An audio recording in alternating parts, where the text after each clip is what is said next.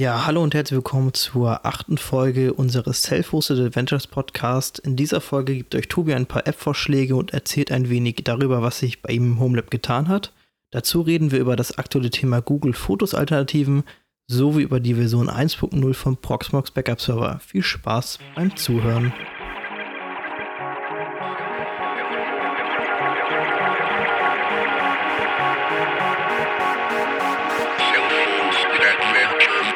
Ja, ich habe heute ein paar, sagen wir mal, App-Vorschläge für euch oder was ich bei mir ein bisschen umgebaut habe, bei mir im Homelab.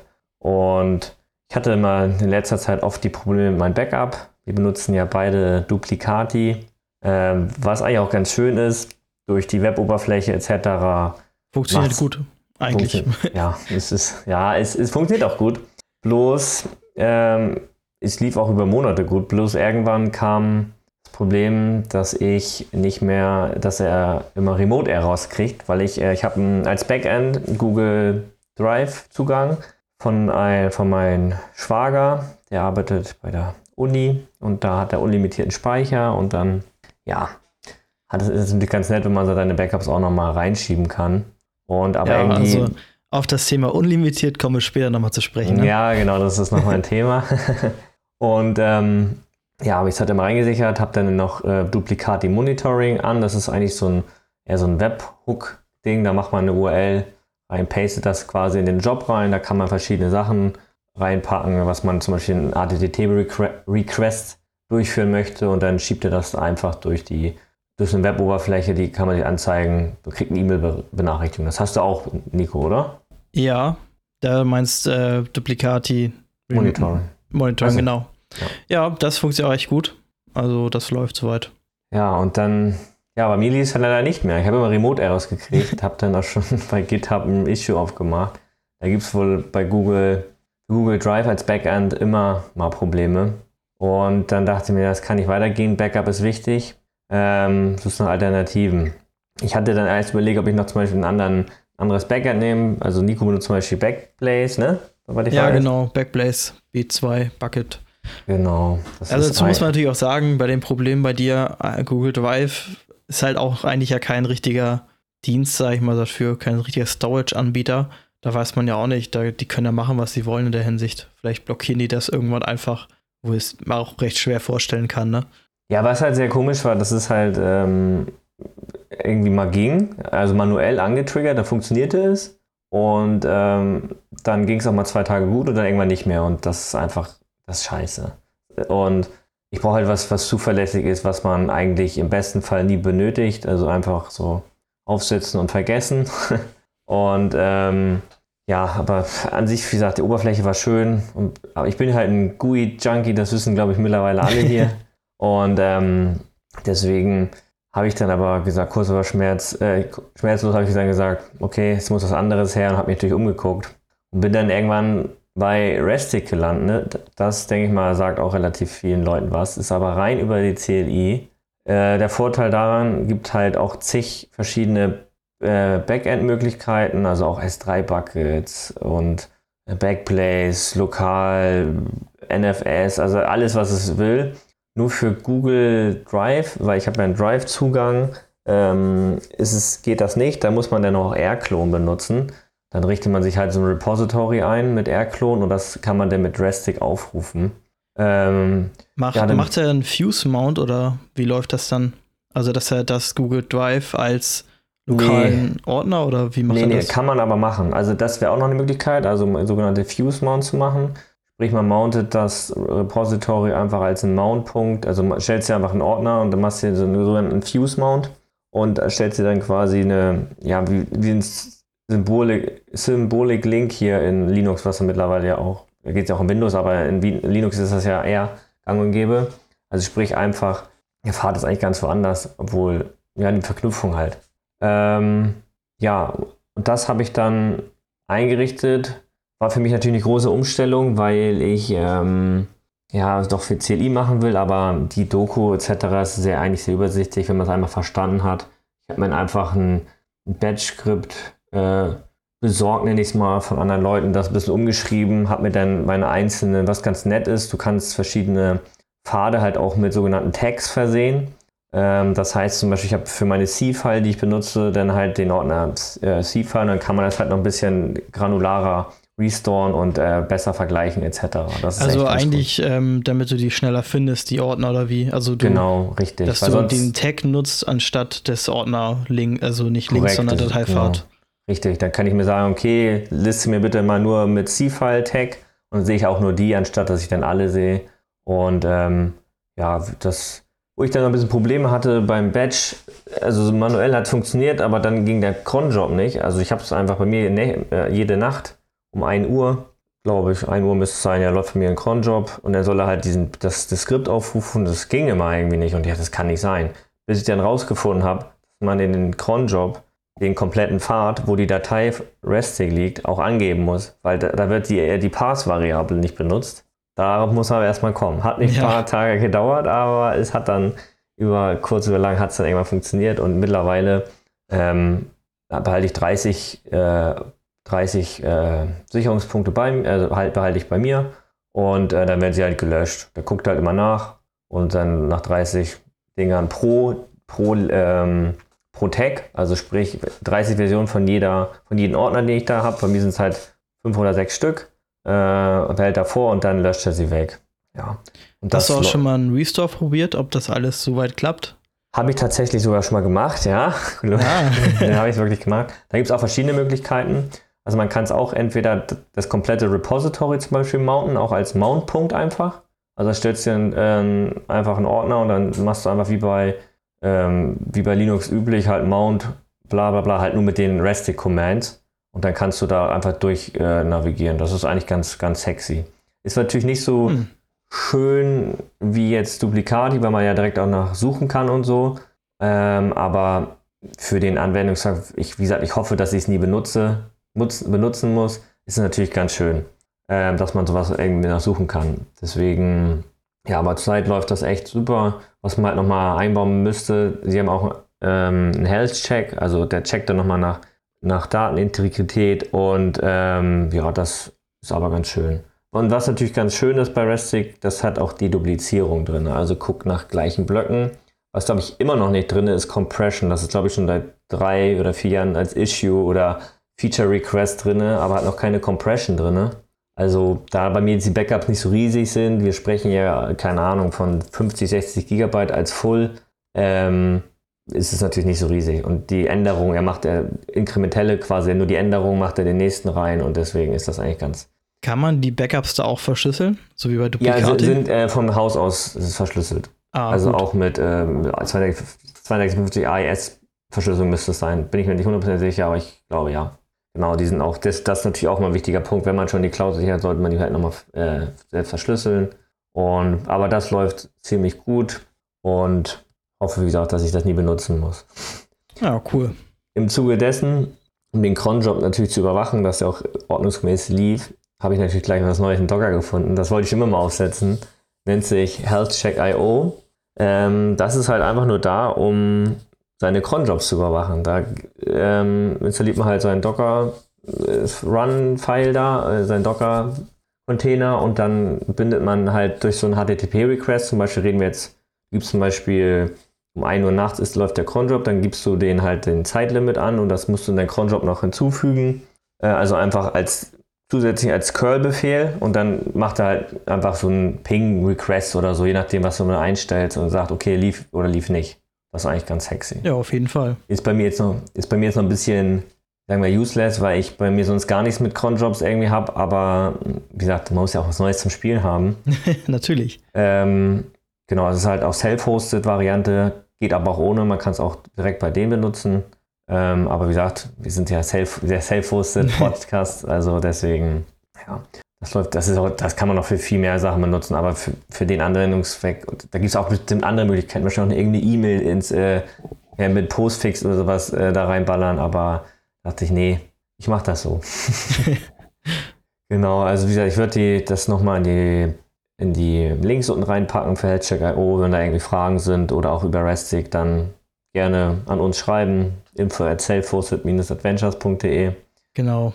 Ähm, Genau, was habe ich noch als nächstes? AirDrop sagt bestimmt vielen Leuten noch was. Zumindest den Mac- oder Apple-Usern. Natürlich. So, ähm, ist es halt einfach, was ist AirDrop eigentlich? Nico, erzähl es am besten kurz. Du kannst gleich am besten was erzählen, was AirDrop ist. Ja, AirDrop, äh, also ich muss sagen, ich habe ja auch nur ein iPhone und kein Mac, von daher kenne ich das halt nur von iPhone zu iPhone. Aber es ist halt eine sehr einfache Möglichkeit, um Dateien schnell untereinander zu scheren, ohne jetzt über die Cloud zu gehen. Ähm, und das auch alles mit wenigen Klicks. Und mh, mm, ja, genau, das ist es eigentlich im Endeffekt. Ja, und dann habe ich zufällig, weiß nicht, schon ein bisschen her, glaube ich, einen Monat oder anderthalb Monate, brauchte ich immer ganz kurz was, um Dateien zu scheren. Sonst weiß ich nicht, auf dem Handy, ich habe ein Android-Handy, habe ich manchmal irgendwie einen File Explorer, da sind irgendwie dann die ganzen FTP-Verbindungen oder irgendeine anderen Sachen über Cloud-Verbindungen im File Explorer irgendwie drin, aber ich wollte einfach ganz kurz was über das Web verschicken, irgendwie ein paar Dateien. Ja, und da bin ich auf, auf Snapdrop gestoßen. Das gibt es auch als PWA, also man muss es nicht mehr installieren. Sprich, auf beiden Geräten surft man auf, äh, auf, dieses, auf diese Website und dann kriegt man so sehr lustige Namen. Wild Tiger oder so als Beispiel heißt seine Gerät oder das andere dann, was auch immer, Green Panda. Und dann klickt man darauf, wählt die Datei aus und ähm, kann dann, wird man gefragt, ja, wollen Sie es teilen? Das ist wie so ein, quasi wie so ein Bluetooth-Ad, so Bluetooth, aber geht halt über, äh, übers Web. Das geht, benutzt, glaube ich, die Web HTC. Web ATC, genau, ist genau. aber auch Peer-to-Peer, -Peer, also es wird nirgendwo zwischengespeichert. Genau. Das ist ganz cool. Das ist wirklich ganz cool und wie gesagt, da gibt es auch andere, da gibt es, ich weiß nicht, Snapdrop ist einer von vielen, aber bei denen bin ich irgendwie hängen geblieben. Benutze ich jetzt nicht so häufig, aber manchmal ist es ganz, ganz, ganz cool. Und Nico war ganz begeistert davon. Ich, er hat, glaube ich, die ersten paar Tage von nichts anderem gesprochen, weil er es doch ganz gut fand. Ja, also ich finde es auf jeden Fall sehr gut. Ähm, ja, es gibt auf jeden Fall auch andere Alternativen dazu, die alle eh funktionieren alle eigentlich gleich. Ähm, man kann entweder kann man das self hosten oder man nimmt snapdrop.net, war das, glaube ich. Mhm. Ähm, und wie gesagt, das ähm, ist dann halt Peer-to-Peer -Peer und im gleichen Netzwerk. Heißt, wenn du im WLAN raufklickst, siehst du auch die anderen Leute im WLAN. Was ganz lustig ist, wenn du da über das äh, Mobilfunknetz irgendwie raufgehst, dann siehst du doch irgendwie ein paar andere Namen noch, die das wahrscheinlich zufällig gerade verwenden. Also wenn man jetzt diese offizielle Instanz nutzt. Äh, das ist auf jeden Fall sehr lustig. Ja, ich weiß, war das bei Snapchat oder einer von vielen, da bin ich, wie gesagt, ähm, so häufig benutze ich es ja dann doch wieder nicht. Äh, man kann auch das außerhalb des WLANs dann machen, wenn man das self hostet, da kann man einen Link teilen und damit geht das dann auch. Also das ist eigentlich auch ganz nett. Genau. Aber meistens ist ja der Use Case, weiß nicht, man will einfach kurz was von A nach B kurz verschieben und dann ähm, ist das eigentlich ganz cool. Ja, auf jeden Fall. Gut, dann habe ich noch eine kleine Sache, damit, äh, damit Nico gleich zu seinen Themenblock kommen kann. Ähm, ich habe ja bei mir ein Pi-Hole bei mir zu Hause und ein VPN. Ähm, Dienst, würde ich mal. Den VPN-Dienst habe ich meistens bei mir als LXC-Container, ist ein WireGuard drauf und, ähm, und ein Pi-Hole auch als eigene LXC-Container. Das Problem war, mir ist halt irgendwann letztes Mal der, mein Server quasi abgeschmiert und ich war nicht zu Hause und meine Freundin hatte kein Internet mehr. Und da hat man natürlich das große Problem, denn der Fritzbox ist natürlich als DNS-Eintrag der Pi-Hole drin gewesen und es ging natürlich gar nichts mehr. Da hat sie mich angerufen und musste erst mal von außen auf meine Fritzbox den DNS drehen etc. Und dann dachte ich mir, okay, so kann das nicht weitergehen. Ich brauche irgendwie was Neues und habe mir dann einfach mal einen kleinen Raspberry Pi Zero geholt. Der ist ja auch direkt an meiner Fritzbox. Und dann dachte ich, ich kann auch gleich mal ein VPN auslagern und bin dann auf PyVPN gestoßen was ganz nett ist. Das hat, ist eigentlich nur ein kleines Bash-Skript, installiert dann äh, einen VPN-Client, entweder OpenVPN oder WireGuard und dann kann man mit kleinen Befehlen schon ähm, einfach sagen, okay, ich möchte eine neue Verbindung haben, wie soll der Client heißen? Und die kann man dann einfach exportieren oder mit einem QR-Code auf Handys benutzen. Und was noch ganz nett ist, wenn man gleichzeitig noch den Pi-Holder auf installiert, erkennt er das während der Installation und fragt ein, äh, ob man, oh, Sie haben ein Pi-Hole, wollen Sie das als DNS-Server für Ihre VPN-Verbindung benutzen? Sagst du ja. Und dann hat er auch gleich den DNS eingetragen. Also das ist wirklich sehr cool. Macht es einfach. Und dafür ist der Zero perfekt. Der zieht kaum Strom. Wie gesagt, wird von USB äh, von der Fritzbox angepowert und das ist echt cool. Ja, auf jeden Fall. Also ich habe mittlerweile auch keinen Edgard oder ähm, mehr bei mir laufen, weil das einfach zu oft passiert, dass irgendwie mal was down ist, sage ich mal so. Und ähm, ja, das nervt halt schon, wenn du nicht, nicht alleine hier bist. Und ähm, von daher wäre das auf jeden Fall auch eine Option für mich. Was natürlich auch sehr schön ist, ist die einfache Setup da mit dem VPN. Ich nutze gerade WireGuard als Docker-Container. Es funktioniert auch soweit gut. Das Einzige, was ich nicht hinbekommen habe, ist, dass er meinen lokalen DNS nimmt. Also als ich das eingerichtet habe, war das noch die, der Pi-Hole, der da, da zu dem Zeitpunkt noch lief. Ähm, das hat nie geklappt, deshalb habe ich da 8888 hier von Google drinne. Und das läuft auch soweit, aber natürlich ist so ein PyVPN wahrscheinlich noch ein bisschen schöner da und ich glaube, das Setup ist auch relativ einfacher. Also WireGuard ist jetzt auch nicht schwierig, aber ist halt auch wahrscheinlich ein bisschen mehr clicky, bunti. Ja, du gibst in die Konsole, sagst PyVPN, add und dann und dann add und dann sagst du den Namen und dann glaube ich zumindest war es, ich ist wieder ein bisschen her, so oft machen wir doch keine neue VPN-Verbindung und dann ähm, fragt er, wie das Ding heißen soll und dann kriegst du eine Config-Datei, die kannst du dann entweder auf dein Gerät direkt einspielen oder wenn es ein Handy zum Beispiel ist, einfach mit einem QR-Code abscannen. Wenn du die äh, App auf dem Handy hast und dann importiert das automatisch und dann kannst du loslegen. Das ist perfekt. Ja, genau. Also so ist es bei Wirecard eigentlich auch. Also von daher ist es da dann doch nicht, doch nicht anders. Nö, also ich habe, es war, wie gesagt, diese, wie gesagt, der Zero ist halt eigentlich das Ausschlaggebende, weil ich brauchte noch einfach wenn das andere ausfällt, dass nicht bei mir alles weg ist, so, ne? Deswegen, also nicht das komplette Internet weg, weg ist. So. Ja. ja, gut. Ähm, dann kommen wir mal zu deinen Themen, Nico. Ja, genau. Und zwar ein Thema, was die Self-Hosted-Welt ein bisschen erschüttert hat. Obwohl eigentlich nicht erschüttert, aber das ist Google Fotos ähm, mit da, wo Unlimited ähm, bald abgeschossen wird. War allgemein ein größeres Thema. Denn bis jetzt war es so, dass man Google Fotos seine ganzen Fotos kostenlos backuppen konnte. Das ist ganz richtig. ja, in hoher Qualität, also mit Kompression. Und ähm, die wurden dann äh, ja nicht an deinen Speicher mitgerechnet. Und das wird jetzt, glaube ich, ab dem ab Juni 2021 geändert. Von da an werden alle kommenden Fotos auf das angerechnet, also alte Fotos nicht.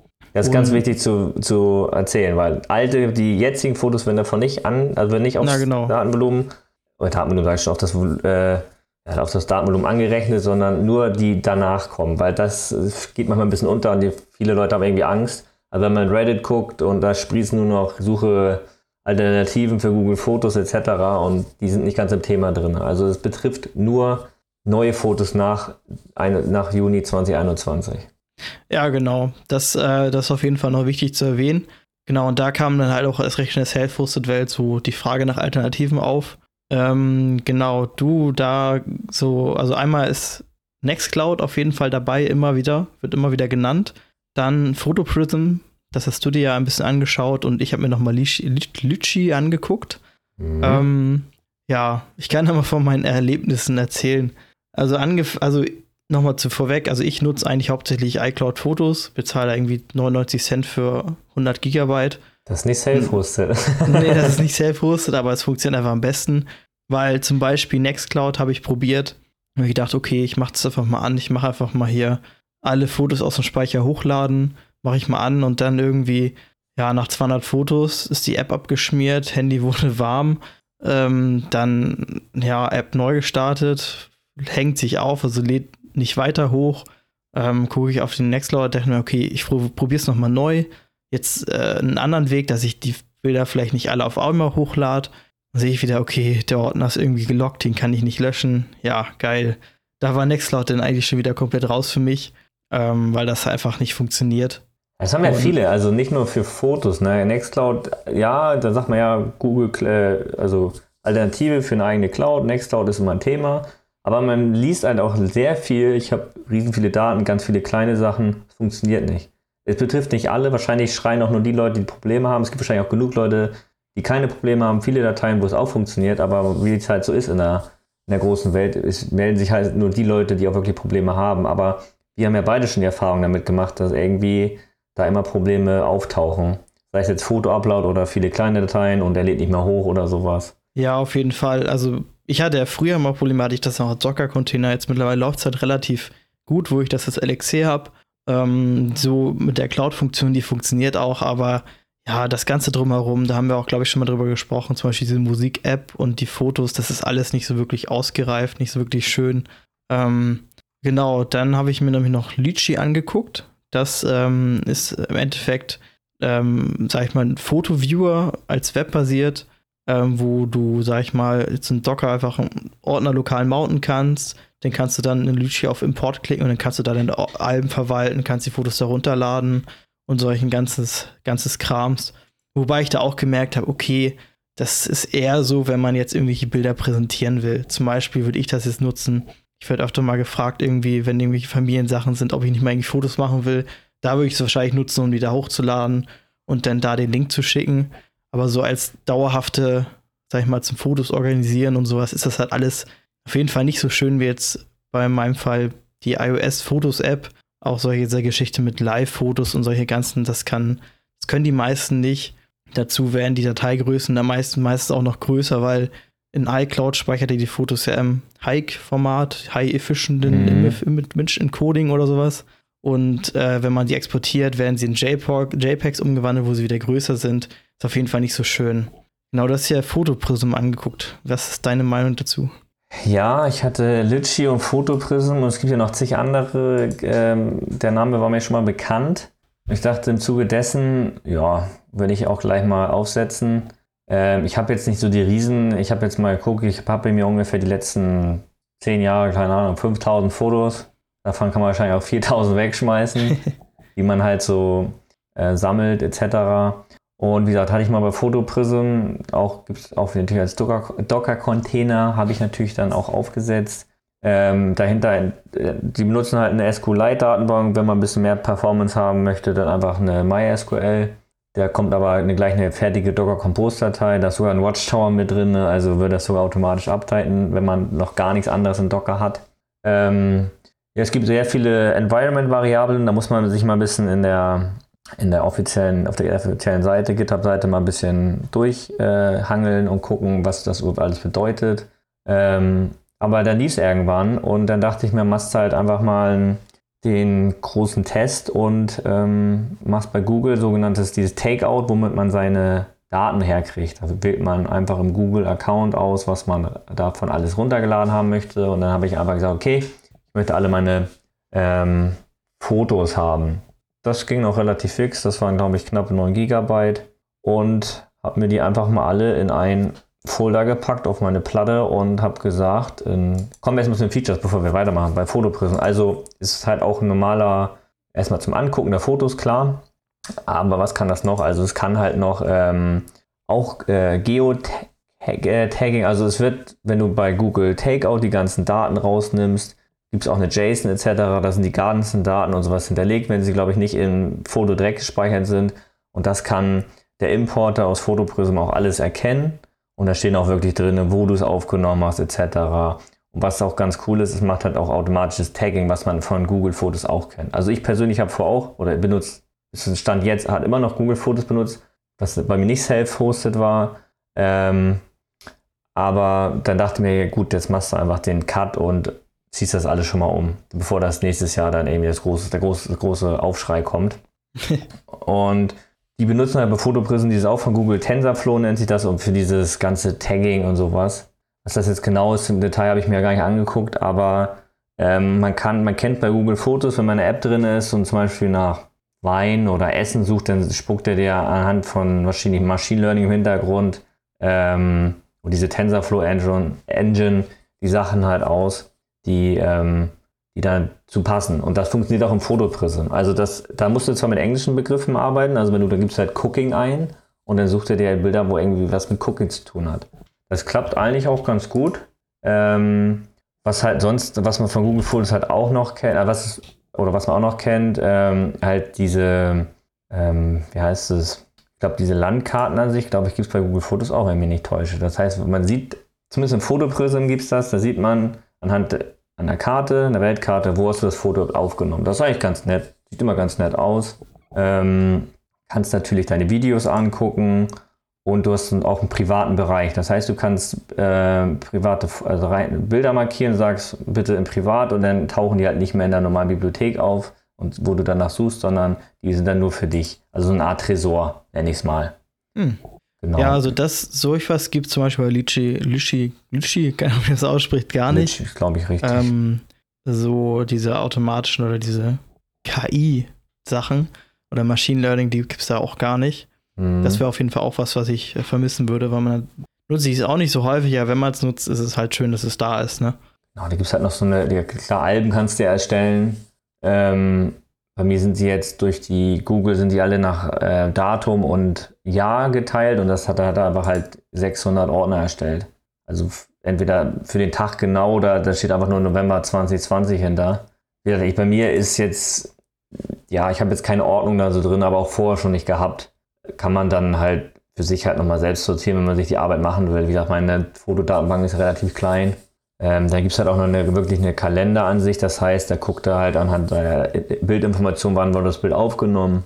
Und ähm, dann kannst du reinklicken und dann hast du dann, sind alle Bilder zum Beispiel vom August drin. Und da steht dann auch drin, mit welchen Handys zum Beispiel aufgenommen worden ist, wie groß das ist, welche Auflösung das hat und sowas. Was sonst noch nicht so geht, ist, äh, oder was glaube ich gar nicht geht, ist, ist halt wirklich ein Bildbetrachter. Also zum irgendwie leicht bearbeiten geht es nicht. Mhm.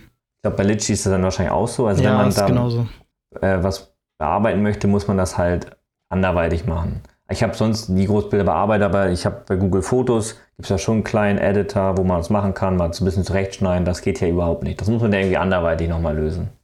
Ja, genau. Das ist halt wirklich da, wo ich dann auch viel zu komfortabel sind, bin, weil dann iPhone oder auch bei Android deiner Fotos-App hast du halt alles in einem, kannst mhm. alles easy machen.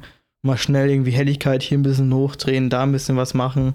Ähm, das führt mir da auf jeden Fall auch fehlen, solche Sachen wie Familienalben und sowas. Das ist halt alles nicht so, so gemütlich, sag ich mal. So, wenn so eine App geben würde, also ich, ich glaube, Photoprism hat sogar eine App, ne? Oder ja. wie sieht das da aus? Kann ja. die irgendwas? Nee, die ist auch rein nur zum Angucken und Auto-Upload da. Aber da komme ich noch mal zum, gleich nochmal zu. Ähm, ja, also natürlich kann ich immer noch meine Fotos-App von Google benutzen. Ähm, bloß, wie gesagt, ich will ja den, den Auto-Upload dahin nicht mehr haben. Ich will meine, meine Bilder ja nicht lokal haben, ich will sie irgendwann bei mir gespeichert haben. Weil bei mir war das halt so, ich habe irgendwann eine gewisse Zeit, sagt Google zum Beispiel, Google Fotos, wir haben, keine Ahnung, können 2 GB Daten äh, Fotos löschen, weil wir die haben wir hochgeladen und dann sind sie nicht mehr bei dir lokal auf dem Handy. Weil mittlerweile hat man ja relativ viel Speicher auf dem Handy, da ist es relativ egal. Äh, was heißt egal? Also für mich egal gewesen, ob die, Handy, ob die jetzt da waren auf dem Handy oder nicht. Aber ich bin halt ein Mensch, ich räume halt gerne auf. mag, sei es Serien etc. oder wo auch immer, Filme, Bilder, hasse das. Äh, bloß bei Bildern irgendwann gibt man da auf, wenn man eine gewisse, gewisse Anzahl hat. Zumindest bei mir so. Ja, auf Und, jeden Fall. Also. Ja, also WhatsApp ist ja nicht mal da drin, WhatsApp ist ja nochmal getrennt. Also das ist ja nochmal ein Google Drive. Aber das ist ein anderes Thema. ähm, genau, und dann wollte ich halt gucken, wie kriege ich jetzt die Fotos überhaupt da rein. Ich benutze bei mir die C-File als Cloud-Möglichkeit und die haben auch einen Auto-Upload. Das funktioniert sogar erstaunlich gut. Also das Einzige, was bei mir begrenzt zur Zeit immer noch mein 10 Mbit Upload. Ähm, wenn ich aber sonst, obwohl ist das halt wichtig? Nee, ist ja nicht wichtig, oder? Wenn ich das runterziehe. Doch, doch, ist, ist oder bin ich gerade am Holzweg? Ist ja auch egal. ähm, das funktioniert ganz gut. Was Fotoprüfung sehr charmant macht, es gibt eine, ähm, eine Sync-Funktion. Da kann man Web, per WebDAV äh, auf die Sachen zugreifen. Das haben wir natürlich sofort ausprobiert. Mein, meine C-File natürlich hat auch eine WebDAV-Anbindung. Und da habe ich einfach mal die Daten eingetragen und dann kann man einstellen, äh, im Intervall von nie, eine Stunde, zwei Stunden, vier Stunden, einmal am Tag, glaube einmal die Woche, dass er die Bilder synchronisieren soll mit dem Ordner in der Cloud. Und das habe ich dann gemacht und das funktioniert prächtig. Ich habe es auf eine Stunde eingestellt, also jede Stunde guckt er nach in dem C-File-Ordner, wo die Fotos hochgeladen werden, äh, gibt es da neue und lädt die dann gleich sofort hoch. Das, das ist, ist auf wirklich, jeden Fall cool. Ja. Das ist wirklich richtig cool. Und ähm, ich habe bei mir auch jetzt schon die ähm, Google Sync auch schon ausgestellt. Ich werde das jetzt eigentlich wirklich nur noch bei mir so lassen, wie es jetzt ist. Genau. Was Fotos auch noch kann, das sind diese, das gibt es bei Google auch, diese sogenannte Erlebnisse. Da werden halt irgendwie so eine Bilderserien erstellt oder sowas. Habe ich jetzt bei mir jetzt bei mir ausgestellt, weil ich das eigentlich nicht brauche. Äh, aber das könnte, wie gesagt, das ist, das ist schon an Google angelehnt und funktioniert ganz gut. Und was wirklich charmant ist, gerade für iOS-Anwender, äh, es hat eine PWA. Also sprich, ich kann es ähm, auch ohne App benutzen. Das ja, das ist auf jeden Fall sehr cool. Das hat Lucci tatsächlich auch. Also mhm. einfach nur die Seite, dass du sie als eigene App speichern kannst und sie im App Drawer als eigenes Ding angezeigt wird, ist auf jeden Fall auch ganz nett. Mhm. Also nochmal zum, zum Import. Also ich hatte ja mal diese 9 GB Fotos reingeknallt. Da hatte mein Nook ordentlich zu kämpfen. Der war, glaube ich, vier Stunden auf 100 Prozent und äh, Und äh, ich glaube 75 Grad, also das war schon einiges. Aber wie gesagt, es funktioniert und ich würde da jetzt bei, behalten, ich würde das beibehalten und ähm, würde gucken, was daraus passiert, was jetzt noch passiert. Genau. Ja, cool. Jo. Ja, also das ist auf jeden Fall auch ein Thema, wo ich da tatsächlich bin ich viel zu komfortabel für. Die ganze Funktion möchte ich da eigentlich nicht mehr missen. Aber es ist natürlich schön, ähm, dass es die Option gibt. Wäre natürlich auch schön, wenn zum Beispiel im Fall von Nextcloud das gut funktionieren würde. Also vielleicht läuft es bei einigen Leuten, ja, aber mir hat es halt nie geklappt. Ja, genau. Nächstes Thema. Der Proxmox Backup Server hat die Version 1 erreicht. Das heißt, für uns ähm, Salesforce relativ uninteressant, aber man kann jetzt den Enterprise Support nutzen und kaufen. Ähm, genau, bei meiner also ich nutze ihn jetzt ja auch äh, recht viel. Da ich habe da zwei VMs, die ich damit komplett backup. Ähm, das läuft auch soweit. Da habe ich keine, keine Probleme bis jetzt gehabt. So auf den ersten Blick konnte ich jetzt auch nicht sehen, wie viel sie jetzt von der Beta, die ich genutzt habe, zur Vollversion jetzt geändert haben. Ähm, waren wahrscheinlich kleinere Dinge von dem, was ich gelesen habe. Was ganz interessant ist, auf der Roadmap steht auf jeden Fall schon mal Backup-Clients für Other Operating Systems. Das ist also auf jeden Fall sehr schön. Ja, gehe ich von aus, dass das damit gemeint ist. das ist natürlich nicht schlecht. Ja, ähm, genau. Ein GUI-Improvement steht da noch drauf. Mit dem Fan muss man anscheinend einige Sachen immer noch per CLI machen, ein paar Advanced-Dinger. Wie groß sind denn deine Backups gerade? Der macht doch inkrementelle danach, oder? Ja, das habe ich gerade tatsächlich. Weil ich habe damit gar nichts. Ich habe ja wieder, bei mir ist Restic und ähm, würde mich mal interessieren. Also, wenn du es jetzt nicht weißt, kannst ja, dann können wir ja beim nächsten Mal nachreichen, aber ähm, ja, ich habe das leider, gar nicht mehr, dass du das noch aktiv benutzt. Also ich nutze es nicht, nicht für alles, ich nutze es halt nur für ähm, zwei VMs, wo ich, das eine ist für einen Kollegen, wo ich keinen Zugriff drauf habe, sag ich mal so, wo ich ihn drauf machen lasse. Ähm, und da, ja, da wollte ich jetzt nicht mit Duplikate nochmal extra rauf oder das irgendwie machen. Da habe ich gesagt, okay, mache ich mhm. das so. Ähm, genau, und bei der anderen ist das eigentlich ähnlich. Ähm, ja, was auch noch kommen soll, ist Tape Support. für wahrscheinlich die amerikanischen Self-Hoster eher interessant als für die europäisch-deutschen ähm, vom Setup her. Das ist auf jeden Fall noch sehr cool. Was leider äh, nicht. Backups etwa nicht deine Sachen auf dem Band. nee, noch Nein, nicht. Macht auch keinen Sinn bei uns. Dafür sind nee. mein, unsere Daten, glaube ich, auch nicht wichtig genug, aber das sieht vielleicht bei anderen Leuten ist ja nicht nur, wir dürfen nicht an unseren Stil nachdenken, wenn wir gerade über Enterprise Support und sowas sprechen, dann. Ähm, ja, da ist natürlich sinnvoll. Natürlich also, ist das natürlich sinn, sinnvoll, ja. Das nächste, was bei uns dran, dran wäre, wahrscheinlich ein DVD-Laufwerk, wo man die DVDs auswechselt. Optische Medien, genau. Genau. Ja, was leider noch nicht geht, ist äh, keine Host-Backups. Also man heißt, man kann seinen Proxmox-Host nicht backuppen. Das ist natürlich auch sehr schade. Ähm, das wäre natürlich auch cool, aber das geht leider auch noch nicht. Genau, aber der ähm, ist jetzt auf jeden Fall auch draußen. Ja. Und du musst ja, nur noch da, auf Arm kommen. Das wäre ja. perfekt. Wenn der auf den Pi kommen könnte, das wäre einfach Bombe. Dann würde ich sofort äh, mein Restic alles wegschmeißen und dann damit arbeiten.